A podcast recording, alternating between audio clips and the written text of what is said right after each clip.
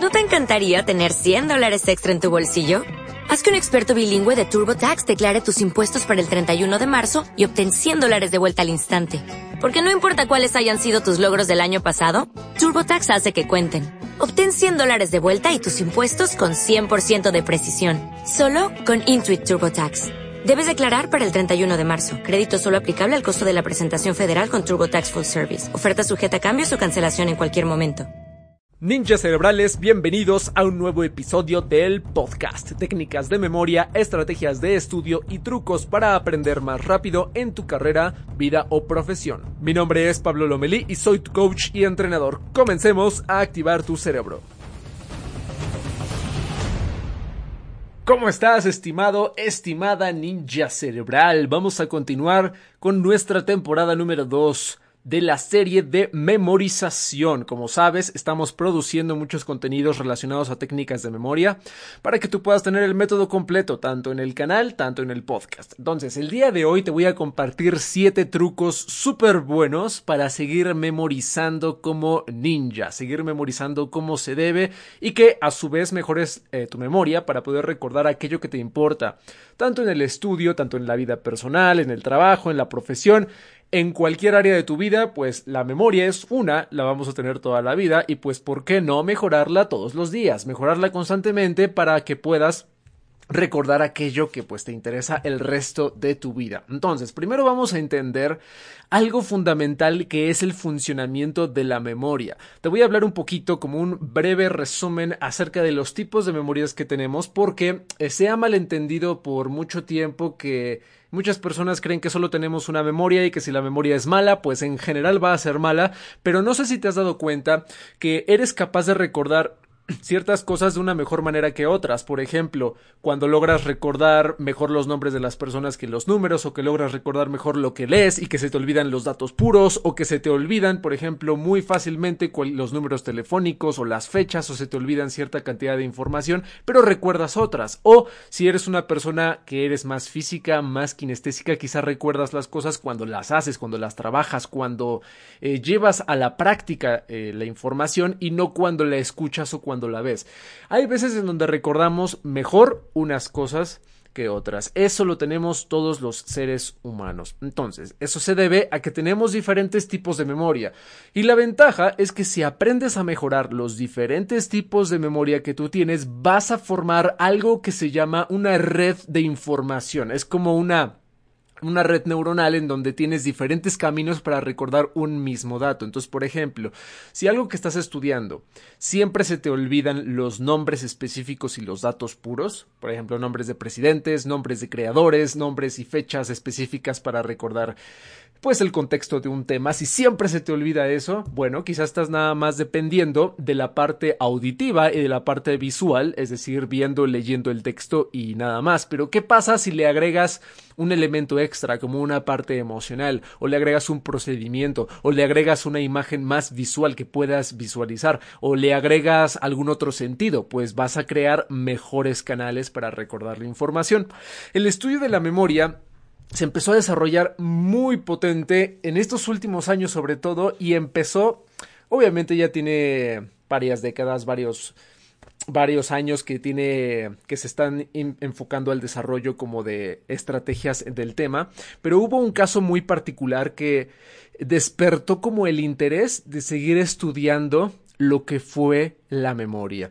Y este caso es de un hombre que ya falleció, fue un caso de estudio muy importante que se llamó Henry Molaison, con sus siglas HM. Fue un paciente que los investigadores y los científicos estudiaron muchísimo porque, para darte el contexto, era una persona que sufría de ataques epilépticos y deciden los, los doctores eh, retirarle parte de su hipocampo para curarlo de la epilepsia. Entonces él efectivamente se curó de la epilepsia, ya no tenía ese tipo de, de reacciones, pero empezó a olvidar mucha información porque le retiraron parte del hipocampo. Ya sabemos que el hipocampo es una estructura muy importante del cerebro enfocada a formar nuevos recuerdos y que codifica lo que aprendes a largo plazo. Entonces imagínate si le quitaban parte de su hipocampo, por lo tanto pues iba a tener algo que se llamaba amnesia anterógrada, o sea, no podía recordar nada de lo que sucediera después de la operación y quizás solo recordaba una que otra cosa de su infancia, pero a los pocos segundos de conocer a una persona o de ver algo ya se le olvidaba. Entonces, esa fue pues el resto de su vida adulta. Pero ¿por qué fue estudiado y por qué hay muchísimas investigaciones de esta persona? Pues porque Henry, Henry Molaison, aprendía de diferentes maneras. Es decir, a pesar de que olvidaba toda la información, que él recibía en tiempo real, los científicos le dieron ciertas actividades de dibujo, por ejemplo, para unas técnicas de dibujo en donde él tenía que aprender a dibujar, pero lo interesante es que a pesar de que él no se acordaba de que cada día estaba aprendiendo a dibujar, al día siguiente mostraba una mejoría en la habilidad del dibujo. Esto quiere decir que estaba mejorando porque estaba dependiendo de un tipo de memoria diferente de la que se encuentra en el hipocampo. Es decir, tenemos un cerebro y en el cerebro la memoria se localiza en diferentes regiones, no solo en el hipocampo. Entonces, la región del hipocampo, que es lo que le provocó el problema de no poder formar nuevos recuerdos de manera consciente, no significaba que no pudiera formar recuerdos de forma inconsciente. Sí lo podía hacer, entonces a nivel inconsciente seguía aprendiendo. Entonces, ahí fue en donde se dieron cuenta que había un universo gigantesco todavía por descubrir en el área de la memoria. Entonces, para darte un resumen, la memoria tiene varios tipos, ¿ok? La primera, el tipo número uno, Ojo, eh, primero te voy a dar los tipos de memoria y después te doy los trucos para mejorar cada una. El primer tipo de memoria, así súper rápido cada uno, es la memoria sensorial, que es pues una estimulación a través de un sentido que llega de forma súper rápida. Es cuando, por ejemplo, eh, estás en la calle, un carro pasa y te pita el claxon rapidísimo, te espanta y ese estímulo visual lo vas a recordar por muy poco tiempo, incluso en milésimas de segundos y se va a desvanecer. O sea, te vas a acordar de ese sonido porque pasó. Lo mismo si es la vista, el olfato, cuando hueles algo muy importante y ya después te quedas con esa memoria sensorial reciente. Esa es la memoria sensorial, ¿ok? La que pasa a través de tus sentidos y es súper fugaz, es rapidísima. Después la memoria número dos es la memoria a corto plazo. Eh, para entenderlo con una analogía, la memoria a corto plazo es como si fuera la recepcionista de tu cerebro. Es como tu secretaria que tienes sentadita ahí adentro en tu cerebro y que cada que llegan nuevos recuerdos, esta secretaria dice, este recuerdo es importante, vamos a pasarlo. Este recuerdo no es importante, vamos a desecharlo. Entonces va desechando información que no necesitamos y va guardando la información o le presta más atención a la información que sí es relevante. Lo que es relevante generalmente, si te das cuenta, es lo llamativo. Si tú vas caminando por la calle y normalmente estás viendo personas caminando alrededor de ti, pues tú vas pensando o vas eh, inmerso en tus pensamientos, en lo que tienes que hacer, en lo que tienes que aprender, en lo que tienes que estudiar y pues no te no prestas atención, pero si de pronto ves a una persona vestida llena de colores, así con un con un traje naranja, pantalones verdes, una camisa azul y una peluca gigantesca, lo que va a pasar es que esa persona no va a pasar desapercibida va a entrar en tu memoria a corto plazo. Tu recepcionista va a decir, eso es llamativo.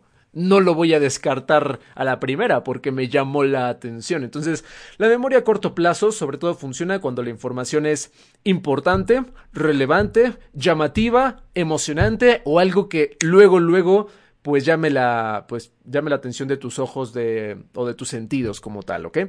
Eh, pero no significa que la memoria a corto plazo sea la que vamos a utilizar para, para las estrategias en el estudio, ¿ok? La memoria número 3 es la memoria de trabajo, que esa, pues en años recientes ya se fue eh, desarrollando un poquito más para hacer la distinción porque se confundía la memoria a corto plazo como si fuera, eh, digamos, la memoria en, pues, de corto tiempo, ¿no? O sea, de, de poca duración y se confundía con la memoria de trabajo. La memoria de trabajo es como si fuera una pizarra. Imagina que, imagínate que tú tienes una pizarra enfrente de tu estudio o de tu escritorio en donde normalmente aprendes.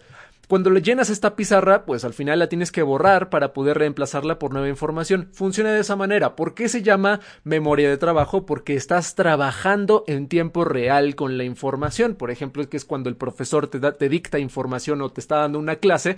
Esa información la tienes que trabajar en tiempo real para entenderla. Entonces la tienes que manipular en tu memoria de trabajo. Si, por ejemplo, eh, una persona amigo tuyo te cuenta un chisme súper bueno eh, y le tienes que prestar mucha atención para tener todo el contexto, pues lo que va a pasar es que tu memoria va a estar trabajando con esa información para darle un contexto. En cambio, la memoria a corto plazo no trabaja con la información, simplemente pasa, tu recepcionista dice es irrelevante, lo desecho, es llamativo, pues le presto tantita atención. Pero en la memoria de trabajo es en donde ya estás trabajando, le das un contexto, lo asocias, lo relaciones. Es como si ese tipo de memoria tuviera una relación directa con tu memoria a largo plazo, porque va a tomar información que ya sabes para agregarle más contexto a lo que estás trabajando el día de hoy. Por ejemplo, el, el caso del profesor que te está explicando información lo que va a pasar es que tu memoria de trabajo va a decir, oye, aquí el profesor mencionó algo importante, vamos a tomar algo de la memoria a largo plazo que tú ya sabes para darle más contexto y seguir trabajando la información nueva. Así funciona en pocas palabras. ¿Ok? La memoria número cuatro es la memoria declarativa, que en muchos libros te vas a encontrar muchos nombres de este tipo de memoria. Hay memoria declarativa, consciente, explícita, son lo mismo, ¿ok? Aquí la cuestión es una memoria que se puede hacer, que se, que se puede vivir, que es que, que, que la puedes ver, ¿no? Que la puedes experimentar. prácticamente es lo que recordamos conscientemente y se divide en dos. La uno, o sea, la parte uno de la memoria consciente, es la memoria semántica, que lo que es semántico es todo el conocimiento e información que aprendes y has aprendido en tu vida. ¿Ok? Por ejemplo, lo que aprendes en tus clases, lo que lees en tus libros, la información que recibes de otras personas, es simplemente conocimiento. Es como cuando sabes que en tu profesión, en tu carrera, pues un tema que ya dominas, simplemente lo sabes explicar porque sí y ya está. Es como cuando te acuerdas del nombre de las capitales de tu país, cuando te acuerdas de los presidentes, cuando te acuerdas del nombre de personas que conoces, ya forma parte de tu conocimiento. Entonces, esa es la memoria semántica. La memoria episódica, que es el segundo tipo de memoria consciente, es en donde donde recuerdas tus experiencias personales. Por eso se llama episódica, porque tiene que ver con episodio, es obvio. Entonces, al final, un episodio es algo que vives, una experiencia, y te acuerdas muy bien de eso, es algo que experimentaste. Después de ahí pasamos a la memoria número 5, que es la memoria inconsciente, o la no declarativa, o la implícita, que es lo mismo, eh, son sinónimos. Entonces, memoria inconsciente, vamos a llamarle es la memoria que llevaba a cabo Henry Molaison. Es la que más eh, aplicaba al momento de aprender, por ejemplo, en el dibujo. Es la que él sí mantuvo. Él perdió la parte explícita, sobre todo la parte eh, semántica y la de formar nuevos recuerdos, pero sí tenía la memoria inconsciente. Entonces, se llama también, esta memoria inconsciente también se le llama memoria de procedimiento o memoria también motora, memoria muscular. Es una memoria en donde tú asocias la información de acuerdo a un paso a paso, al procedimiento de algo. Por ejemplo, si sabes armar un cubo de Rubik de forma natural, pues de pronto tu cerebro lo va a hacer automáticamente. Si tú aprendes un instrumento, por ejemplo, piano, guitarra, bajo, lo que va a pasar es que después de practicar suficiente tiempo, eh, tu memoria lo va a asociar de forma eh, procedimental, como si fuera un procedimiento y te vas a acordar de forma inconsciente. Por eso, por ejemplo, vemos a músicos que están tocando con los ojos cerrados, están tocando con mucho feeling, con muchos sentimientos, sin necesidad de prestar tanta atención en sus manos, porque lo están haciendo de forma inconsciente, ¿ok? Todo lo que tiene que ver un procedimiento, la cocina, la bicicleta, un deporte, un instrumento, el paso a paso de hacer algo, los hábitos también son procedimientos, por ejemplo, si tienes un horario una rutina establecida para hacer algo en cada mañana, de eso lo vas a hacer de forma automática, todo eso es el procedimiento. Y eh, aquí, por ejemplo, lo que es en la en este tipo de memoria, pues pudimos eh, hacer varias cosas para poderla fortalecer. Esa es la gran ventaja. Ahora, una vez que ya conoces los diferentes tipos de memoria, te voy a contar rápido siete, siete estrategias rápidas para mejorar cada una y te puede ayudar como para integrarlos a tus técnicas de memorización para que sigas mejorando cada vez más. Ahora, hay más tipos de memoria, claro. Por ejemplo, digo, eh, esto está fuera de la clasificación este, de la que te acabo de comentar, pero lo más importante es que sepas que hay diferentes formas en cómo recordamos información. Por ejemplo, hemos hablado de cuando eh, eh, platicamos del Palacio de la Memoria, y que vamos a seguir hablando de esta estrategia. Hablamos de la memoria espacial, que el ser humano recuerda muy bien información que tiene que ver con un espacio. Eso también lo vamos a ver más adelante. La memoria emocional es cuando recordamos información basada en recuerdos que te llaman la atención emocionales, como por ejemplo lo que vimos también en, en episodios anteriores. También lo vamos a seguir tocando porque tiene que ver con herramientas de mnemotecnia. También la memoria de reconocimiento, que es cuando recuerdas algo en donde nada más necesitas alguna señal para, para tener el contexto. Entonces, todo esto lo vamos a seguir viendo. Mientras tanto, de forma rápida, te doy siete estrategias para complementar tus cinco tipos de memoria. La número uno es la repetición mental. La repetición mental te ayuda, eso no, no, tiene que ver con la repetición masiva, que es lo que hemos visto que es una de las peores técnicas de estudio. Recuerda que es la peor, no, no funciona, pero la repetición mental solo para recordar datos que quieres hacer o no quieres olvidar al momento. Te puede ayudar bastante bien y eso es una parte de la mejora de la memoria a corto plazo. Por ejemplo, para evitar que algo se te olvide, por ejemplo, una actividad que quieres hacer, algo que quieres decir, algo que quieres eh, realizar, alguna tarea que quieres cumplir ese día o algo que no quieres que se te olvide en cierto momento, lo puedes repetir mentalmente y en tu mente vas dándole círculos a ese pensamiento. Entonces, ¿qué es lo que interpreta tu cerebro? Cuando tu cerebro interpreta que ese pensamiento está constantemente repitiéndose en tu mente, lo que va a pasar es que tu cerebro va a decir, ah, entonces significa que para mi ser humano este pensamiento es importante, por lo tanto, eh, le voy a prestar más atención y lo voy a recordar de una mejor manera. Entonces la repetición mental es bastante buena, sobre todo cuando tienes que recordar cosas al momento. Esa es la primera estrategia. La segunda técnica es es el uso de la memoria sensorial. Como vimos, la memoria sensorial es muy fuerte, que pasa a través de las puertas de los sentidos. Entonces, si estás estudiando algo y al mismo tiempo involucras más de un sentido, por ejemplo, además de escuchar la información o además de verla si es una imagen, le agregas, aunque sea de forma imaginaria, el sentido del olfato, el sentido del oído, el sentido del tacto o algo mediante alguna asociación mental, lo que, va lo que vas a provocar es que te acuerdes mucho mejor de la información porque vas a formar diferentes canales. Es como uno de los ejemplos que veíamos en el pasado. Pensemos que conoces a una persona que se llama Arturo y el nombre de Arturo se te va a olvidar el día de mañana si no le prestas atención. Entonces, involucrar más de dos sentidos. ¿Cómo? A ver, ¿a qué huele Arturo? ¿Cuál es la esencia que expide su cuerpo? ¿O cuál es su aroma natural? Y si no, pues te imaginas uno. ¿A qué se siente su mano cuando le das la mano? ¿Cuál es la textura? ¿Cómo se ve físicamente? ¿A qué se parece? Lo puedo relacionar al rey Arturo porque se llama igual, entonces ya te lo imaginas con casco, con su armadura y todo esto, y puedes escuchar que te saluda así, así grave y fuerte como el rey Arturo, y bueno, digo, puedes hacer las asociaciones que tú quieras, entonces, el día de mañana, cuando te lo encuentres o cuando vuelvas a conocer a esta persona, vas a decir, pues claro, se llama Arturo porque lo asocié como de mil formas, ¿no? Entonces no se me va a olvidar su nombre. Pero si nada más lo asocias de un sentido, pues vas a perder la oportunidad de recordarlo. ¿ok? Esto también viene en una metodología muy buena que se llama Neurobics, ejercicios neuróbicos. Los doctores científicos que se encargaron de esa metodología dicen lo mismo, que es cuando el cerebro aprende mediante varios sentidos, estás creando una red de información, una red neuronal con diferentes caminos para recordar una misma cosa de forma efectiva. Y si en algún momento la parte visual, la parte auditiva eh, no la recuerdas o la parte de información, pues tienes diferentes canales para llegar al mismo recuerdo. Esa es la número 2. La técnica número 3 es este para mejorar la memoria de trabajo, ¿ok? Bueno, en la memoria de trabajo también aplica la repetición mental, que es lo que te había contado en la en la memoria a corto plazo, que es repetir en tu mente lo que no quieres olvidar al momento, ¿no? Pero hay otra estrategia aquí en la memoria de trabajo que es el uso de la emoción, ¿ok? Cuando tú utilizas una emoción, ya hablamos de los sentidos, ¿ok? Ahora, la emoción.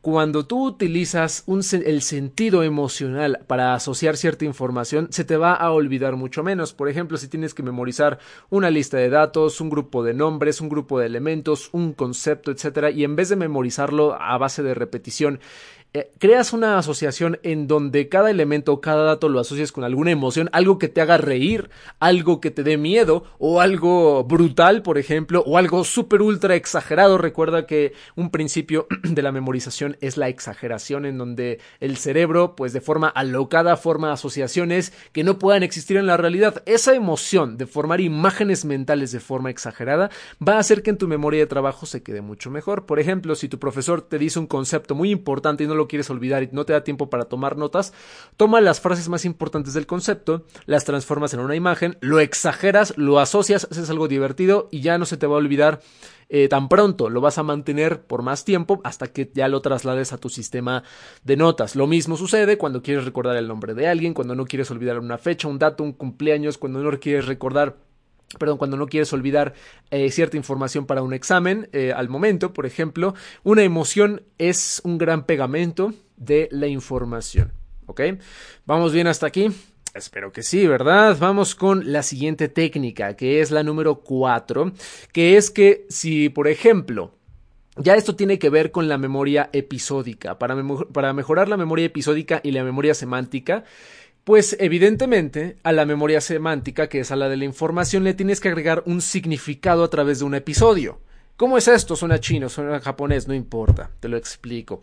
Si, por ejemplo, tú estás aprendiendo información semántica, que son conceptos, definiciones y teoría en tu carrera, y le agregas ejemplos, analogías o situaciones de la vida real, lo vas a asociar con un episodio, porque tiene que ver con algo que existe, algo, algo, un algo experimental, ¿sabes? Algo que tú hayas vivido, algún ejemplo que se te ocurra, algo que le haya pasado a otra persona o algo que te acuerdes de tu vida, por ejemplo, ¿no? Si estudias derecho, por ejemplo, y recuerdas, quieres recordar la palabra o el concepto de obligación y te suena súper raro eso de hacer, no hacer, deber, no deber y, y todo ese tipo de cosas, pues te acuerdas de algo que tú hiciste en tu vida. A ver, yo tuve una obligación una vez con una persona que le debía dinero. Ah, entonces yo soy el deudor y, la, y mi amigo era el acreedor. Entonces, como yo soy deudor, mi amigo acreedor y me prestó 100 pesos, por ejemplo, en ese momento, yo sé que yo estoy en la obligación de darle, ¿no? De ese dinero o de hacer algo que él me pidió que hiciera por ese dinero, ¿no? Por ejemplo. Entonces, con ese ejemplo, con esa analogía basada en la vida real, ya me acuerdo de un concepto de súper fácil. Entonces, esa es una de las mejores formas para mejorar la memoria semántica de información a través de un episodio. Ejemplos, analogías o eh, lo que son experimentos, experiencias de la vida real. La técnica número 5 es combinar la memoria semántica igual la información con un espacio, eh, que es combinando la memoria espacial. Por ejemplo, si tú estás aprendiendo un concepto igual de teoría de lo que sea, y ya sea un, como lo vimos ahorita, un ejemplo, una analogía o algo, tienes que recordar un lugar físico. Por ejemplo, si el concepto del cual estás hablando tiene que ver, pensando en el área de la milicia, por ejemplo, hay muchas personas que estudian leyes en la milicia o en, el área de la fuerza, y si estamos hablando, por ejemplo, de la fuerza aérea, pues tienes que imaginarte una situación en donde haya un avión, en donde haya un jet, por ejemplo, y ahí te memorizas el concepto, para que tú utilices lo que es la memoria espacial, combinando un concepto que tenga que ver con la memoria semántica. Hasta aquí vamos bien, perfecto. Nos faltan dos técnicas. La siguiente técnica nos va a ayudar a recordar Igual, cosas que estemos haciendo el día a día, que tiene que ver con la memoria inconsciente. Entonces, pensemos que tú quieres recordar cosas, por ejemplo, que tengas que hacer en tu día, por ejemplo, hacer una llamada, ir a tal lugar, hacer tal compra, etcétera, y de pronto pues digamos que se te olvida. Entonces lo que puedes hacer es aplicar una técnica que se llama encadenamiento. El encadenamiento es la unión de recuerdos que se te olvidan con cosas que jamás se te olvidan, que son tus rutinas. Un procedimiento, que es el procedimiento de tus rutinas, si todos los días a la misma hora desayunas, entonces justo eh, a esa hora que nunca te vas a perder, si siempre se te olvida o no te dan ganas de leer dos páginas de un libro o estudiar tres páginas de un tema, bueno, junto al desayuno te pones ese libro en específico y así no se te va a olvidar estudiar. Lo mismo para otras cosas. Encadenamiento con el procedimiento de una rutina junto con algo que quieras hacer. ¿Ok? Y la técnica última, la número 7, es que puedes aplicar la técnica de la aplicar las, la memoria episódica para recordar situaciones importantes. ¿Ok? Te pongo un ejemplo. Pensemos que quieres recordar mejor la información de un examen, de un temario completo, es mucha información, ¿ok? Entonces, si ese examen es sumamente importante para ti, puedes aplicar una simulación de examen en una situación real en donde te vayas a un escritorio similar al que te van a hacer el día del examen, con el mismo tiempo, con el mismo nivel de estrés y emoción, y lo que va a pasar es que vas a experimentar, vas a crear un episodio ¿Sale? esa es la regla más importante. Estás creando manualmente un episodio a través de una simulación en donde vas a llevar a la acción todo el contenido que aprendiste de forma semántica. Y ya cuando hagas el examen en una situación real, lo que va a pasar es que te vas a acordar de estas sesiones de práctica y te va a ir mucho mejor. ¿Ok? Esto es algo que también aplica en los deportistas y es algo que siempre se me quedó grabado porque yo también competía en el deporte. Cuando un deportista compite, por ejemplo, en, algún torneo, en alguna competición, generalmente hay cierta cantidad de elementos de estrés eh, y emocionales que impiden que tenga su mejor rendimiento. Pero si el deportista a su vez practica en su sala de entrenamiento o en casa, en una situación real como si fuera una competición, lo que va a pasar es que en la competición va a ser mucho más fácil que ese deportista se controle. ¿Se entiende la idea? Estás aplicando un episodio en la vida real para poder aprender cierta información o cierta cantidad de material que tienes que memorizar. ¿Ok?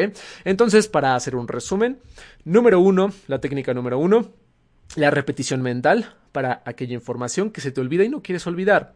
La técnica número dos es el uso de la emoción de la emoción para poder, eh, digamos, hacer más sentido de tus asociaciones y que la información se pegue mejor. La técnica número 3, que tiene que ver con la 2, bueno, pueden ir a la par, ¿no? Que es el uso de más de uno o dos sentidos durante tus asociaciones para que te acuerdes mucho mejor. La técnica número 4 es que recuerdas mejor todo lo que tiene que ver con un significado. ¿ok? Una emoción y un significado. La técnica número 5 es cuando recuerdas mejor la información, cuando tiene que ver con un espacio aplicando la memoria espacial. La memoria número 6 es cuando encadenas un recuerdo con otro, con un procedimiento de una rutina, por ejemplo. Y la técnica número 7 es cuando aplicas un, un, episodio, que es la memoria episódica, como la simulación para poder recordar un temario completo. O simplemente crear manualmente un episodio para recordar algo que tú quieras.